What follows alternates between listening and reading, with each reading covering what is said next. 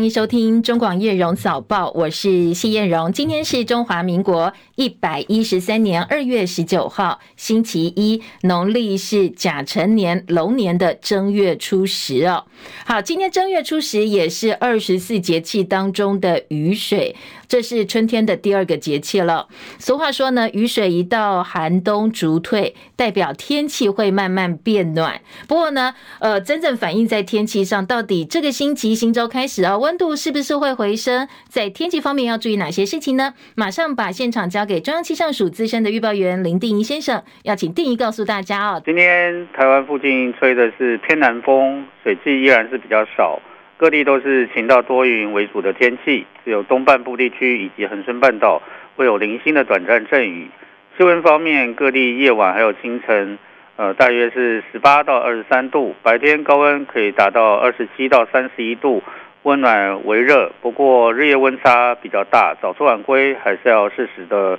增减衣物。另外就是今天，呃，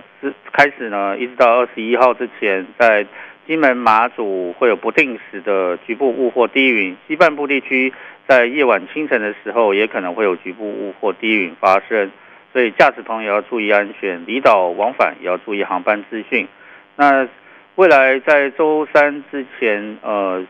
都是以偏南风为主，各地都是晴到多云，只有东半部地区还有恒春半岛会有零星的短暂雨。呃，在午后的话，明明后两天可能北。北部地区，呃呃，这是二十二十一号，呃，在北部的山区午后也有可能会有零星的短暂阵雨。那虽然今天是雨水哦，那不过呃，真正要下雨可能要等到周四二十二号，呃，锋面通过，以东北季风增强，北部东北部天气才会转开始转凉。不过这一波的封面通过东北季风，后面的东北季风可能会持续的。日数会比较久一点，可能就是至少在二十七号之前，天气都是属于比较凉冷。那同时在迎风面的北部还有东半部地区跟中南部山区，也可能会有一些零星的短暂雨出现。嗯，请教一下定义哦，因为这个星期六是元宵节嘛，哦，所以后半段天气东北季风到了之后，这个降温的幅度可不可以预期一下，跟大家说一下？呃，目前看起来后面的。冷空气会维持好一阵子，不过强度上来讲的话，因为还有一些不确定性，呃，可能目前还是维持。东北季风的强度，不过会不会更强呢？就是可能还要再看更进一步的资料。好，等到越接近的时候，我们再来请教气象署。非常谢谢定仪的提醒，也提供给大家参考哦。好，现在呢，呃，慢慢吹南风，所以部分室内可能会有些反潮的现象，除湿机要准备好哦。当然要选安全的除湿机。再提醒大家哦，这个星期呢，在星期三之前，天气相对都是比较稳定的。像今天中南部高温甚至可能会来到三十度。不过因为呢，呃，跟节气也有一点点像哦，说反映在天气上，温度回升，湿度变高，但是冷空气的活动还是蛮频繁的。所以呢，在早晚早出晚归要留意一下温度的变化哦。低温跟白天高温可能落差蛮大的，会有一段比较大的差距。哎，这个因应温度的变化，做好保暖工作哦，提供给大家做参考。好，另外呢，在今天社会消息部分呢，台北市大台中市的。大甲北堤东路昨天晚间发生了一起重大车祸，有一部载有二十四名乘客的游览车在晚间大概七点多跟大货车发生了擦撞，货车当场翻覆，包括游览车驾驶女导游还有货车驾驶在内，一共七个人受伤，其中五十六岁的货车吴姓司机失去了生命征象，急救之后恢复，但是没有恢复呃这个脱离险境，确切的车祸原因有待警方进一步理清。而根据了解，这辆游览车是网红肥大叔他包车带员工出游的员工旅游，没想到呢，游览车跟大货车相撞，导致了多人受伤。当然，在伤者详细的状况，还有到底为什么会发生车祸，这部分呢，有待进一步的调查。好，来关心台北股市啊，台股上周五以一万八千六百零七点二五点作收，比前一个交易日下跌了三十七点三二点，市场的成交量也增加到四千零六十。一点四六亿元，好，因为国际表现还不错，台股大盘也站上所有均线之上，技术指标呢，对于多方来讲也是比较有利的。所以一般市场预期，接下来这段时间，台北股市在整理之后，还是可能会震荡走坚。台积电上周收在六十八点三块，那比前一个交易日哦，上周五收盘价比前一个交易日跌了十四块钱。上周六在国内是补班补课日哦，那台北股市不开盘，但是汇市是独家开市，但是因为汇市独家开市没有外资的力道，所以市场上大部分都是实质抛补为主，金额都不大，整体交投明显清淡。台币兑换美元上周收在三十一点三七兑换一美元，微贬零点六分。台北跟元泰外汇市场的成交量加起来是一点八五五亿美金。其他的财经焦点，科技巨头苹果公司恐怕会要被重罚了。英国金融时报说，欧洲联盟打算对苹果公司开罚大概五亿欧元，换算台币一百六十九亿元。主要的理由是这一家科技大厂涉嫌违反欧盟竞争法规。苹果的新品 Vision Pro 开卖不到两周，爆出了退货潮。那最近又传出要被重罚的消息。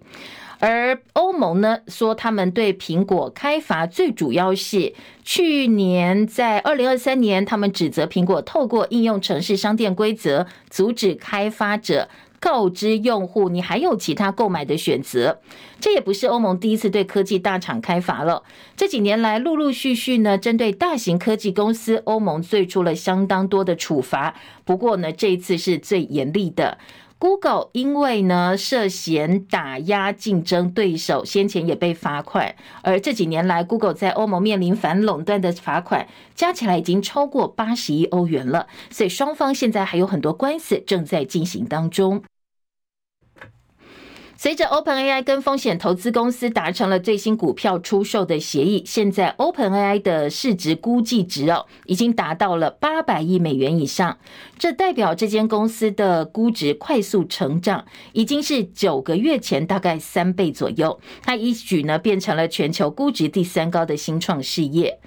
呃，在去年末就已经有报道说，OpenAI 正在谈判一笔新的股票交易。当时呢是说，这批股票交易完成之后，对于 OpenAI 的市值可能会多达九百亿美金。不过现在估计大概是提高到八百亿美金之上。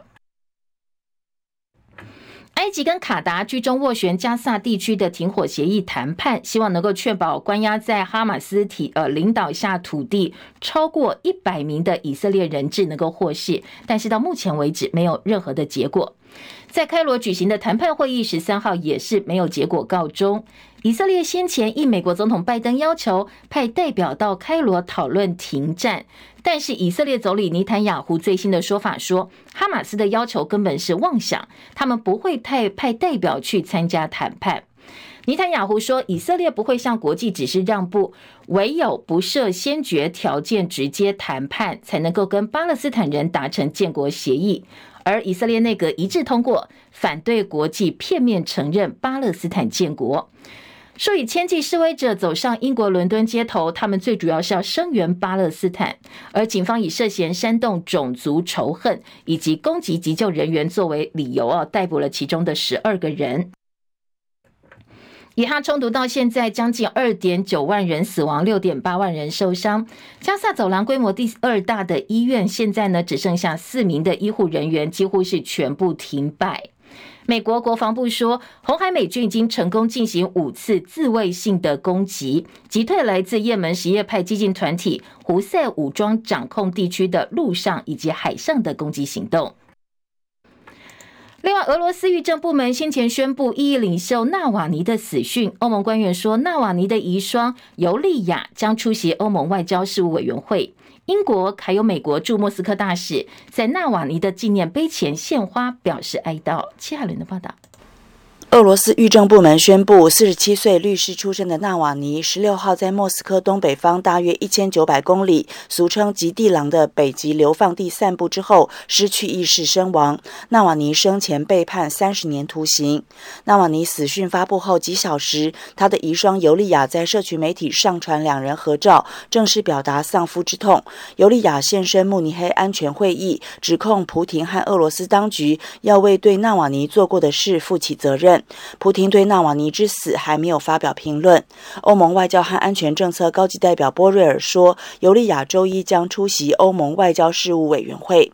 英国广播公司 BBC 报道，英国和美国驻莫斯科大使在纳瓦尼纪念碑前献花，表示哀悼。英国驻莫斯科大使馆呼吁对纳瓦尼之死进行全面透明的调查。英国首相苏纳克和欧盟执委会主席范德赖恩通话，对纳瓦尼之死表达愤慨，强调追究俄罗斯体系内责任人的责任至关重要。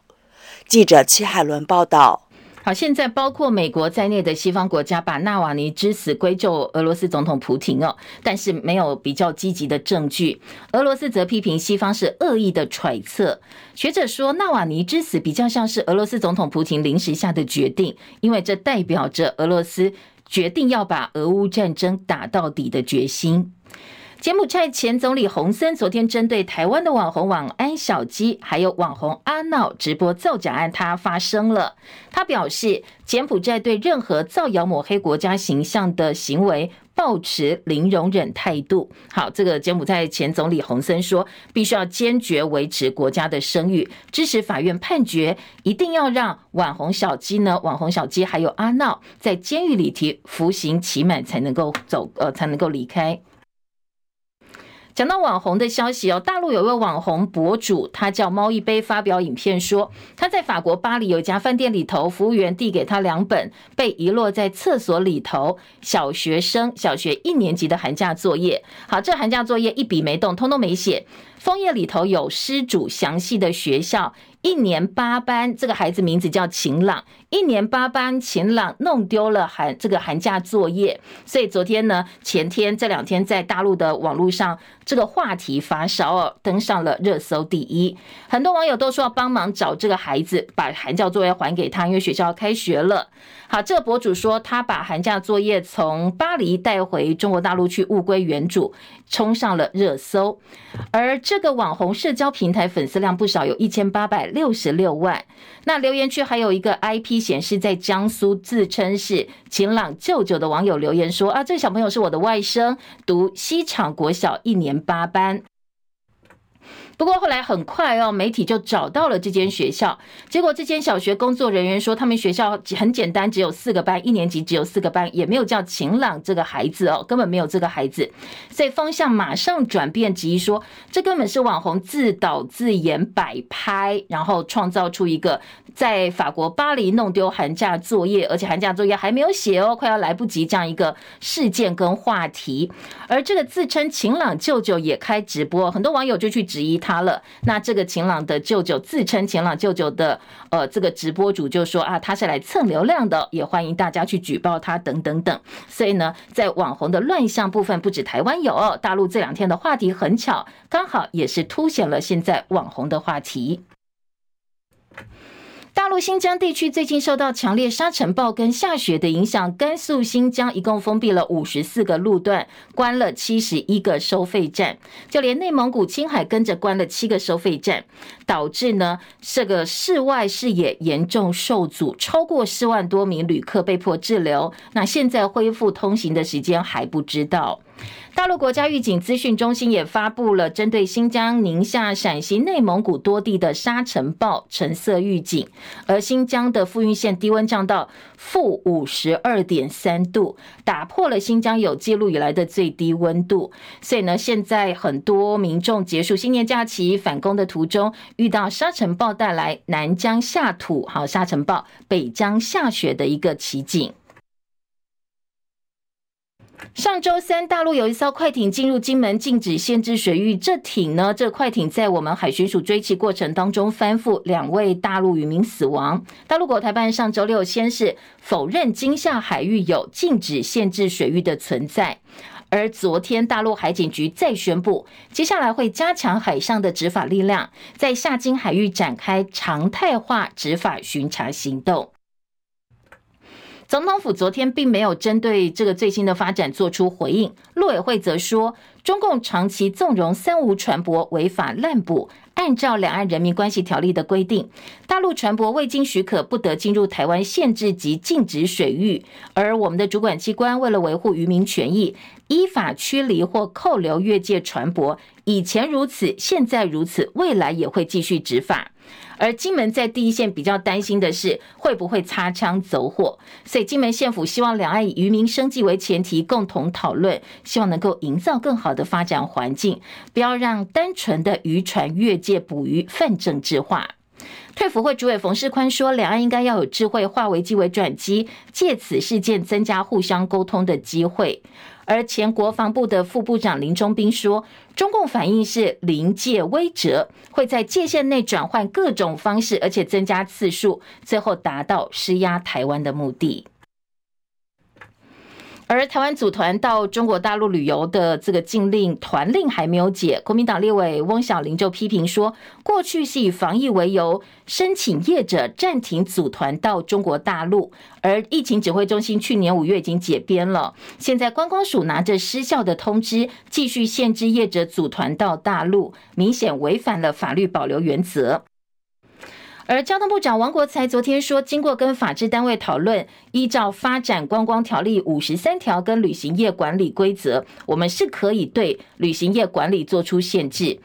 而交通部特别强调，禁止出团不是目的，而去年起不断抛出善意，希望大陆方面有善意回应。没想到呢，大陆没有开放团客过来，而且还变更了。M 五零三航线损及台湾国安，后来还有断交事件，说这是损害国家利益，所以呢，在禁止呃台湾组团到大陆部分是有法源依据的。不过这个部分当然了，在野党有不同的意见跟看法，对于这个政策呢有很多质疑。相关内容我们先进广告哦，在十八分广告之后回来，我们继续来听听看在野各阵营是怎么讲的。台湾组团到中国大陆的旅游团禁令未解，不过呢，本来期待说，哎。马上哦，三月正式开放，但是还没开放哦。现在新的禁令又来了，所以呢，在野质疑说，赴大陆团去年底宣布解禁，三月才要正式开放，现在政策都还没上路，马上又宣布限时关闭大门。而上个月总统大选出现了新的领导者赖清德之后哦，理论上蔡政府应该是进入看守状态，等到五月交接给赖政府接手。没想到蔡政府在看守时期下达六月实施的禁团令。好，五月新总统上任，现在呢六月份的政策前朝已经帮他决定了，说应该要六月实施的禁团令是。交给新总统赖清德来执行，从责任政治的角度也说说不过去。旅游业者也很生气哦，所以他们扬言说，等五二零赖清德就职当天，他们要走上街头抗议。前总统马英九表示，两岸观光交流对人民、对观光业者影响都非常大，他不理解哦，为什么政府什么都动静都没有？我觉得我们这个政府最奇怪的啊，两岸关系对我们这么重要。可是我们却不跟他对话，像开放观光，这真不真的不是什么了不起的事情，赶快对话就解决了嘛。这个对我们的人民，对于观光业者影响非常大哎，为什么这么久都没有什么动静？真的应该赶快改变。好，有动静的也会遭到部分的质疑哦。像台北灯节上周六点灯，每年都会设立灯区的大陆上海市，今年除了来台湾参访的层级降低，只有到处长等级的官员到台湾来之外，也没有正式安排拜会台北市长蒋万安的行程。上海参访团的行程呢，北市府还是按照过去管理哦，事前没有公开，所以呢，民进党议员又批评说这是北市府的黑箱作业。台北市长蒋万安说，北市府是按照中央的要求，行程必须要低调单纯，而且以安全作为原则。说不要每次哦，每年到这个时候又要炒作一次，一年炒一次。其实，我想这一次我们台北灯节邀请很多友好城市他们的花灯来展出，都是呃行之有年。那上海团来这一次设灯组，而且派团来也是。过去非常多年的惯例，我们都是依法依规定、依照惯例来向中央提出申请。中央也都有告诉我们，要求必须要低调、单纯，而且要安全为原则。所以我们在每一天当天的晚上，就会将上海团一整天详细的行程对外公开。所以这完全是让大家可以清楚了解，这哪有什么黑箱？这完全是非常公开。好，所以不要每一次到这个时候又再吵一次。好，另外，准总统赖清德今年五月二十号要正式就任，内阁马上就会跟着改组。近来人事异动传闻不断。自由时报昨天大篇幅报道说，美日有意协助台湾外交突破，数位部长唐凤呢却不愿意以部长的名义参与联合国会议。政坛解读说，哎，自由时报来批唐凤哦，这是民进党内部政治斗争，未来高层的态度应该很明显了。接下来，数位部长唐凤恐怕在这波内阁改组当中官位不保，该下台了。绿营媒体连日大篇幅批评数位发展部的部长唐凤，质疑他刁难深伪分析，婉拒台美合作，而且去年十月以资安院董事长身份线上参加联合国网际网络治理论坛，是自贬官方的身份。好，因为马上赖清德就要开始来主导整个内阁改组，所以党内逼宫传言甚嚣尘上。今天部分媒体说这是新戏要盯上了唐凤，但是当然也有基层为唐凤大抱不平，说呃这是。是刻意扭曲，大做文章哦。说唐凤呢是呃以资安院董事长身份线上参加联合国相关会议呢，是因为避免外界其他的政治纷扰。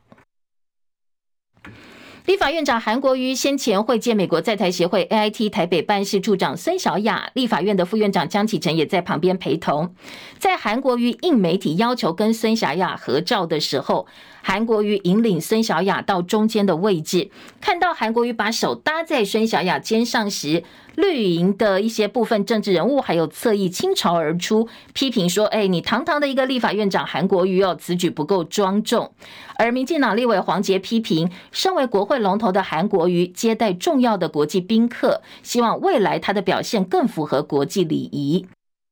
不过呢，黄杰此话一出啊，在网络上引起了另外一种不同的声音哦。网友纷纷讥讽他说：“人家是礼貌引导孙小雅站在中间的位置拍照，真的要这样做政治操作吗？对我们的国际友人也不尊重哦。”到底是监督法案还是专门监督在野党？难道黄捷进立法院是来监督立法院长的吗？还有人说，过去民进党同样跟黄捷是永延会的赵天麟，怎么没有听黄捷质疑他呢？说他庄重还是不庄重？甚至还有人说，现在呃，这个黄捷在立法院，难道要靠蹭韩国瑜来博声量吗？好，当然也有很多人去还原当时的影片呢，认为当时这个韩国瑜呢，并没有任何逾矩的举动。好，另外一个话题，台中市政府先前抽验台糖国产梅花猪肉片，检出禁用瘦肉精西布特罗。那猪肉到底有没有瘦肉精，成为很多消费者最近吃猪肉前、买猪肉前非常担心的话题。在野急呼行政院长陈建仁到立法院来做食安专报，呃，专案报告。那立法院长韩国瑜今天早上十点半会召集朝野协商，各政党都说乐观其成，因为立法院会是每个星期二、星期五举行，最快专报呢，这个专案报告二十号就会登场，二十三号、二十七号可能也是选项之一哦。那行政院说会尊重立法院的职权。不过，因为现在只有台中市验出了猪肉含瘦肉精，所以中华民国养猪协会今天在台北召开理监事会，基层的猪农说，希望代表业界的理监事能够硬起来，要求台中市政府解呃解密这个整个肉品检验的完整过程。养猪协会的理事长嘉义县养猪协会理事长林志达批评台中出现了独一无二天选之肉，所以喊话台中市长卢秀燕厘清这一起哦，在基层形容是千面人模式的政治绑架事件，来安抚广大消费者的信心。民进党立委林俊宪也说，全国验了七百多个样本，只有台中市府这一包天选之肉，所以调查真相关键在市府身上，要求卢秀燕呢到立法院备询。不过，民进党团总召柯建铭看法不一样，他说呢，按照法规当然可以邀卢秀燕到委员会备询，不过以民进党团的立场这样做针对性太强了，他也不赞成。国民党立委王宏维说，现在民进党政府把这起事件操作成阴谋论，其实就是要恶整卢秀燕，因为卢秀燕呢，现在是呃蓝营地方首长民意之冠哦，第一名的这个地方首长，说如果说呃民进党真的这样操作，叫卢秀燕到立法院报告的话，是不尊重地方的自治精神。地方首长是要到地方议会接受监督，如果动不动就要求地方首长到立法院去做报告，那还要议会做什么？如果说卢秀燕因为瘦肉精事件必须到立法院，那高雄发生的毒辣椒粉事件，高雄市长陈其迈是不是也要到立法院去？去年台南登革热严重，台南市长黄伟哲怎么没有去立法院报告呢？而蒋万安也把这个高雄致癌苏丹红成分辣椒粉事件拿来做比喻，不过又被绿营批评说啊，这个呃辣椒粉是来自新北，难道你批评的是侯友宜吗？所以昨天晚间市府也马上澄清说，希望哦不要这个抹黑或者是无限上纲。中广早报新闻。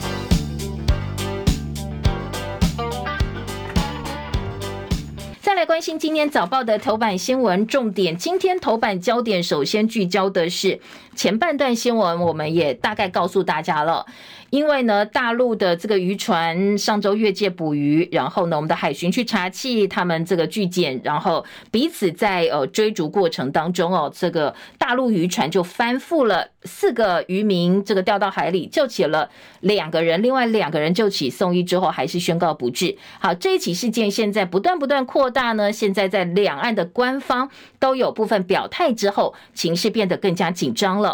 今天的呃，这个禁止限制水域的默契，恐怕在继海峡中线消失之后呢，我们在今夏海域之间这个所谓的禁止限制水域的默契也要被打破，因为大陆国台办在刚刚过去的这个周末呢。先是否认金厦海域有所谓的禁止限制水域，说本来就没有这种事情哦。然后呢，大陆海警局昨天再加强宣布说，哎，我们接下来会加强海上执法的力量，在厦金海域展开常态化的执法巡查行动。那我们也不相让，我们也说我们过去怎么做，现在怎么做，未来怎么做，还是会依法来进行巡查跟查缉。好，两方都表态了。今天的《中国时报》头版头条就说。呃，接下来呢，大陆常态化的巡查金厦水域紧张，禁止限制水域默契打破之后，当台湾海巡碰上对岸的海海警的时候，考验双方的一个执法应变。好，这是中时今天头版大标。联合报今天的头版头条也是这个哦，金厦海域争端升温，大陆海警宣布常态化巡查，陆委会也说我们会持续严正执法。而自由时报今天放在头版中间版面，头版二题说，呃，陆委会表示未来会继续执法，中方坚称夏金不存在禁限水域。好，这是三个报纸哦。头版头条、头版二题的大标题，财经报纸两家工商跟经济也把这个话题提版到了头版下半版面，做了相当大篇幅的一个报道。而联合报今天的社论也是在讲这个。联合报今天社论的标题是“两岸不对话，默契都失效，赖政府齿言和平”。好，来从这一次嗯金厦海域的一个争端呢，来看看现在两岸的沟通几乎是完全官方停摆，那你要怎么样往未来和平的方向前进？大家担心的是，渔民之间未来会不会在呃捕鱼的时候不小心擦枪走火，或者是两岸在执法的时候不小心擦枪走火？好，这都是比较令人担忧的。自由时报今天的头版头条关心是瘦肉精风暴。好，自由大标今天最主要讲的是。呃，布特罗什安风暴，养猪协会嘉义县养猪协会的林志达说，这是千面人模式政治绑架。好，目前绿营的一派声音哦，说只有台中的猪肉找到瘦肉精，仅此一件天选之肉，可见得，哎，这可能有一些操作，有所谓的阴谋论。呃，自由呃时报今天大标题把千面人的手法跟这起事件做了一个连结。当然，在内页的政治新闻版面主要讨。论的重点还包括了行政院长到底要不要去立法院做石安的专案报告。好，今天韩国瑜邀请朝野协商，可能在协商之后会有比较明朗的时间啦，或者是怎么样来做一个安排。而台中市长卢秀燕到底该不该到立法院做报告，这是另外一个角度的话题。各个报纸的政治新闻版面也看得到。除了这些比较聚焦的新闻之外呢，在头版的新闻重点，《中国时报》的头版下半版面还有。呃，这个柬埔寨前总理洪森怒呛晚安小鸡，说要关到刑满。好，自导自演在柬埔寨被殴打的这个晚安小鸡，台湾网红跟阿闹被判刑两年之后，柬埔寨前总理现任执政党主席洪森呢，他也表示他支持法院判决哦，说绝对不能够减刑，也不能够特赦，一定要关好关满为止哦。今天的自由时报呃，中国时报把它提版到头版。其他像《自由时报》、《联合报》今天的这个《中国时报》哦，头版下半版面都有一些跟国军有关的消息。《联合报》今天的头版二题标题是。海虎舰事件，海军说并不是人为过失，军方完成了调查，没有任何人必须被惩处。立委说这个对失踪官兵家属好像不太公平哦。好，这是我们的海虎前舰，去年十二月二十一号出海训练，六名官兵落海，到现在还有三个人没找到。海军已经完成了事件调查，说这个是环境跟装备复合式因素造成的，并不是人为过失，所以呢，没有任何人必须要被惩处。这当时呃，因为救难浮标不明原因开启浮出，然后舰长下令说船上的。甲板回收救难浮标，叫人员说：“你赶快去甲板把这些浮标回收起来。”而当时浪很急哦，所以拍击船身，官兵系紧安全锁，还是落海，三个人失踪到现在。所以这样一个调查报告，在坚持海象不佳的情况之下，叫人员去甲板用人力把浮标回收回来，有没有所谓的决策不当？现在调查说，哎，没有人为疏失。所以联合报在头版的标题就说：“你这样对家属真。”的讲得过去吗？对不对？那对这些还连家人在哪里都看不到的家属来讲哦，他们心情作何感想？对于他们到底公不公平哦？来看一看，检讨一下军方的这份调查报告。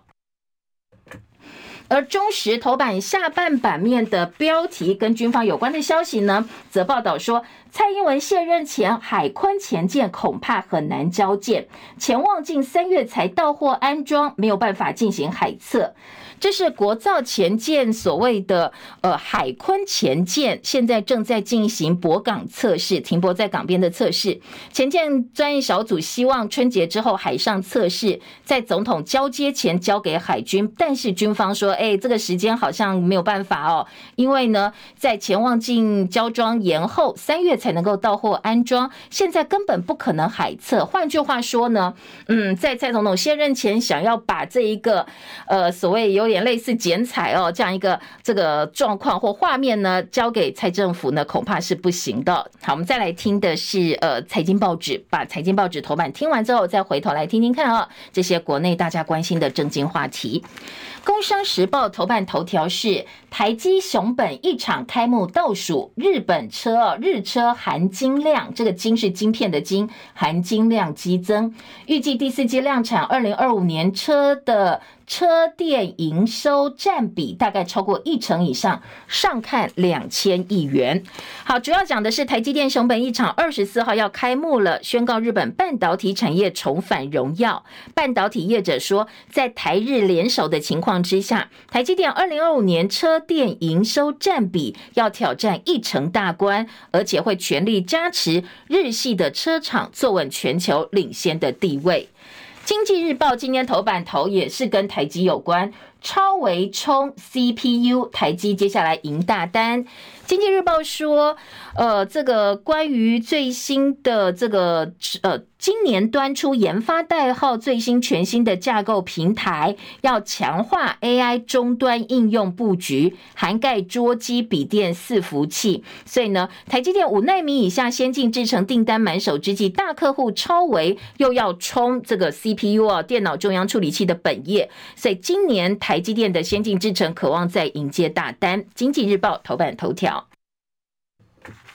两家财经报纸头版下半版面，经济告诉你，台股四大利多，第一季可以上攻一万九千点。最主要有法说会忘记了 AI 股领涨，同时呢，权王 ADR 的溢价超标，所以多头添柴火。而《工商时报》今天说，全球 AI 三巨头台积、辉达还有美国超微引领台股上攻一万九千点，哈，两家报纸都喊出了台股一万九二。另外，在呃这个辉达的部分呢，《经济日报》说辉达上季获利估计大增七倍，礼拜三公布财报，AI 晶片需求旺盛，所以每股盈余上看四点五九美元，营收有机会成长两倍。而《工商时报》说，台商新南向拼了，去年抢标三百一十九亿工程写下新高。关于两岸呢，夏津海域大陆要常态性的巡查，台湾海峡不平静，两家财经报纸头版也都有这个标题。另外还要提醒大家的是，《经济日报》今天的二版也是《联合报》今天的财经版版头，告诉你用电大户四月起电价要看涨。经济部三月开审查会，半导体业者首当其冲，大概要调超过一成左右，好涨电价哦。民生用户不要以为没有你的事哦，因为今天经济日报的二版大标题也说，民生用户接下来也会纳入评估。好，联合报今天就把民生用电被纳入评估放在版头大标了。四月要涨电价，打算纳入民生用电，超过五百度你就有可能被涨价涨到，影响三百万家庭，而产业用户呢可能要调涨一成左右。好，这是财经报纸跟综合性报纸财经版面都有点到涨电价的消息。再回头来听听看，今天在综合性报纸版面最大哦，占最多篇幅最多且最聚焦的这一起金厦海域，现在呢，关于我们所谓的呃禁限制水域，现在慢慢慢慢又要模糊化了，到底对于两岸会有什么样的影响？联合报在头版头条说，接下来大陆海警局说要强力执法之后，可能挑战我方划设的水域线，而金门县政府希望两岸共商讨论。联合报今天在头版整理说，大陆海警的争议海域其实不是只有这起事件哦。从呃呃，二零二三年去年中日钓鱼台对峙，日方说大陆海警船呃这个入侵之后，其实呃大陆方面的说法说，哎，我们这个日船先进入我们的领海啊，所以我们依法进行必要管控。当时就有一些呃一些这个争端。然后去年十月呢，中菲南海撞船，仁爱暗杀水域，菲方跟陆方也有一些冲突。然后这一次就是两岸的金厦海域争议。今天在呃这个联合报呢，是把过去的这些争端做了一个整理，要配合一个当时在海域方面的一个图表来做整理报道。而中国时报今天的头版也是把国台办否认禁止限制水域存在。那陆委会说，依照宪法跟两岸条例，我们的执法是没有问题的。双方的说法，还有金门县政府，呃，要当和事了哦，叫大家好好的坐下来谈一谈哦，做了一些并陈的报道。而中时今天头版的这一张照片，大家也来看一下哦。如果你搞不太清楚，到底我们的这个所谓禁止水域跟这个限制水域指的是什么？透过直播的好朋友可以看一下《中国时报》头版这张照片。那红色这一圈呢，就是禁止水域；外面稍微大一点点蓝色的是限制水域。好，这两个就是目前我方的认定，但是呢，大陆是否认它存在的一个呃这个禁限制水域图。限制水域就是相当于临街区哦。那至于禁止水域，就是所谓临海的一个概念，给大家有一个这个参考。而内页新闻呢，今天包括自由时报、包括中时联合，纷纷都是一整个版面的分析。自由时报三版说反击中国无尽限制水域的狂言，我们的海委会说人民希望我们硬起来，要捍卫自己的一个权益。同时呢，绿营立委王定宇说国人要团结，一起来谴责中国的霸道。中国临界威则是要施压赖清德，灰色地带冲突，学者说必须要小心中共设局挑战端。那是否定禁限制水域就是迫害了台海现状？好，这是自由时报的观点。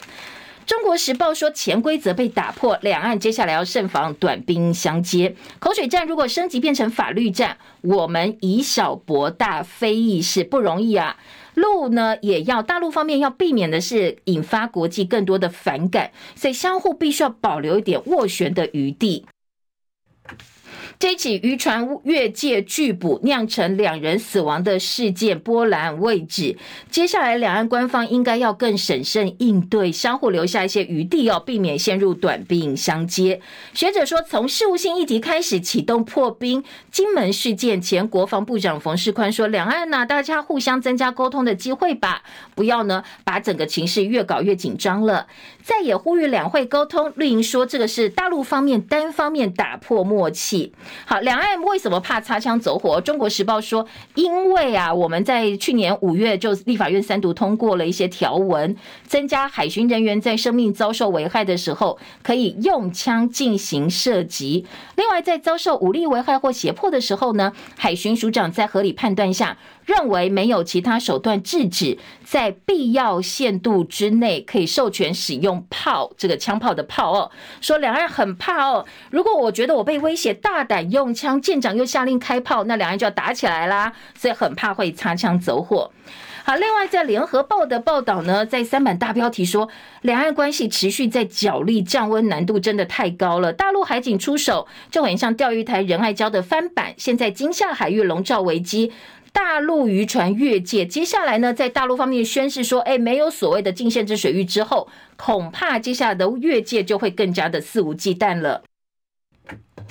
联合报另外引用国防专家的话说，大陆恐怕会采用钓鱼台模式袭扰。好，中共在战术上是避免军事直接对峙升高。但是会有更多元化的方式来袭扰台湾，然后模糊掉中华民国存在的事实。记不记得我们的海峡中线就是这样消失的？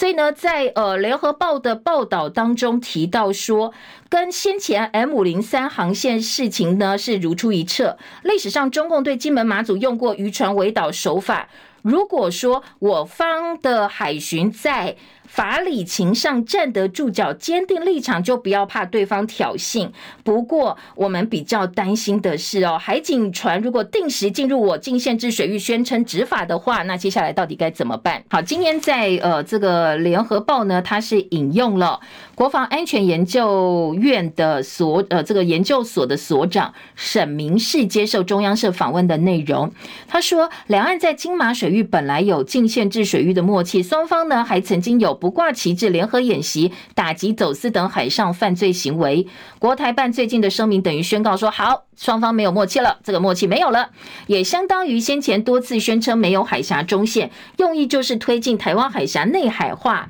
强调没有金马禁限制水域规范问题，否定了大陆渔船是越界违法捕鱼的事实。动摇台湾打法律战、舆论战的基础，希望取得未来执行灰色地带行动或军事行动合法性跟正当性的一个基础哦。所以呢，呃，接下来可能我们还能执法，但是大陆会面对我们采取钓鱼台模式海警船。呃，慢慢慢慢，定时也是会进来宣称说他在执法。其实呢，中共海警船每个月三到四次会航行进入钓鱼台水域，日本基本上不会采取武力阻止他们进去，但是会有一些宣示性的动作，像广播了啊，你刚才离开了，你现在进入了什么什么水域，请你赶快离开之类的，或者持续跟监。好，这是日本方面的做法。所以接下来金厦水域会不会变成钓鱼台模式？好，这是联合报提出来的一个呃观察哦。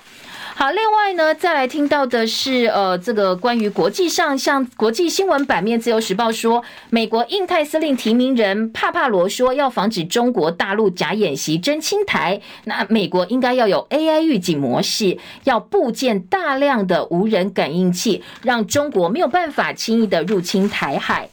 好，在台海的议题或南海议题上呢，今天的《旺报》头版头条说，南海争议，王毅，大陆外长王毅希望谈判解决。暗讥讽美国炫耀武力，说呢，他在呃加拿大希望加拿大停止经贸科技泛安全化。好，当然啦，大陆股市今天是开盘嘛，哦，所以开盘的表现呢，旺报在头版也点到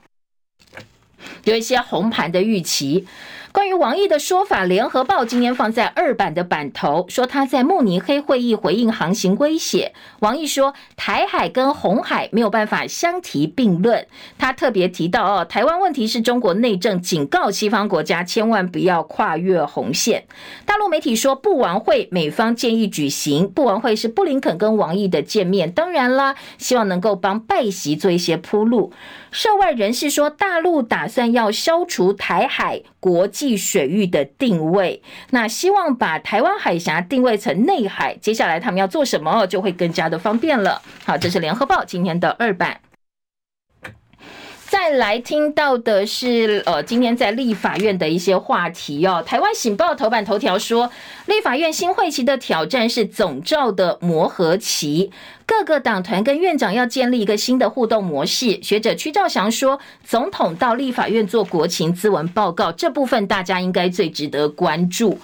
好，关于立法院呢，今天各个报纸几乎也都是政治版的版头焦点哦。像自由时报说，二十九号的立法院赵伟选举，现在国民党团说，因为他们自己是在野最大党，八个委员会都想要争取赵伟排案权，未来跟民众党谈赵伟合作没有这件事情。民进党团也说没有要跟民众党团合作，他们要靠自己的实力来争取赵伟。所以自由大标说，现在呢争立。法院赵伟蓝绿都不找白合作，八个委员会估计哦，蓝绿都可以拿下一席，民众党就没有办法取得席次了。所以呃，自由的特稿是关键少数，恐怕很难成为关键。好，另外，《中国时报》说蓝白要催生官说罪，终结司法太上皇。蓝营说司法遇到老柯，遇到柯建铭，通通都会转弯。民众党也说柯文，呃，这个柯建铭是这么有名的桥王，要怎么样由他来制衡监督政府呢？大家不敢有所期待哦。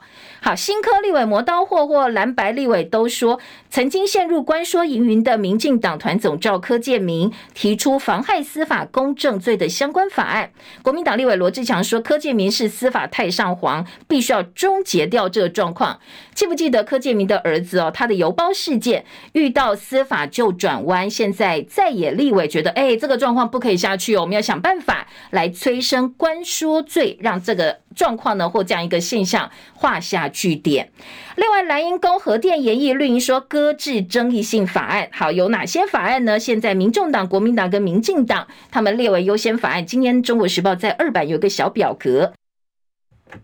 食安报告，今天朝野协商到底陈建仁什么时候去，要不要去哦？最快二十号就会去了。好，关于自由时报今天头版，猪农质疑是呃瘦肉精风暴是千面人事件的政治绑架，说故意哦假装自己呃这个可能有一些人人为因素让这个肉验出瘦肉精，其实是要做一些政治话题的炒作跟勒索。好，这是自由时报的论点。而中国时报说，绿营立委叫卢秀燕去备询，蒋万安批乱了套。科技云认为针对性太高，也不适合。好，这是嗯，包括蒋万安批评说。台中市府是愿意说明，但不是被询哦。这是地方自治，必须要呃这个被尊重，书不要读一半。宪法解释，市长到立法院被询是有权责问题的，所以不要因为这件事情哦乱搞一套哦。今天的中国时报，好，另外呢，这个联合报则说，好，绿营要叫卢秀燕去啊，蓝营说，那你陈其迈、黄伟哲通通比照办理，大家一起去哦。好，还有在呃今天的联合报的政治版，包括说新国会明天就要开业喽。今天蓝绿甲级动员备战，绿营聚焦三个议事攻防，白银再抛国会改革，盘点立法院的战场。今天的联合报说。绿营说朝小野大是扩权，呃，三党都倾向陈奎要先做食安报告，抢攻前先不要自爆哦，避免你要呃这个问政表现求表现之前不要犯错，好，不犯错真的其实也蛮重要的。而在中国时报把唐凤被绿营媒体狠批，最近几天被批了好多天，做了大标题说这是新潮流，外传是新戏逼宫啊。因为唐凤被批评处理假讯息打诈不当，数位高数位部的高层说，呃，执政党你现在七伤拳哦，小心哦，你伤了唐凤，但是也会伤到自己哦。好，这个部分呢，今天中国时报有讨论，数位部权大是派系看不下去了，想要换自己人上去。前建国造召集人黄树光的动向，在五二零之后，他会不会续任？现在军方看法不一样。前建国造进度不管如何，不管接下来如果真的黄树光继续做下去，中国时报提醒说，哎，这个黄树光还是要受国会监督的。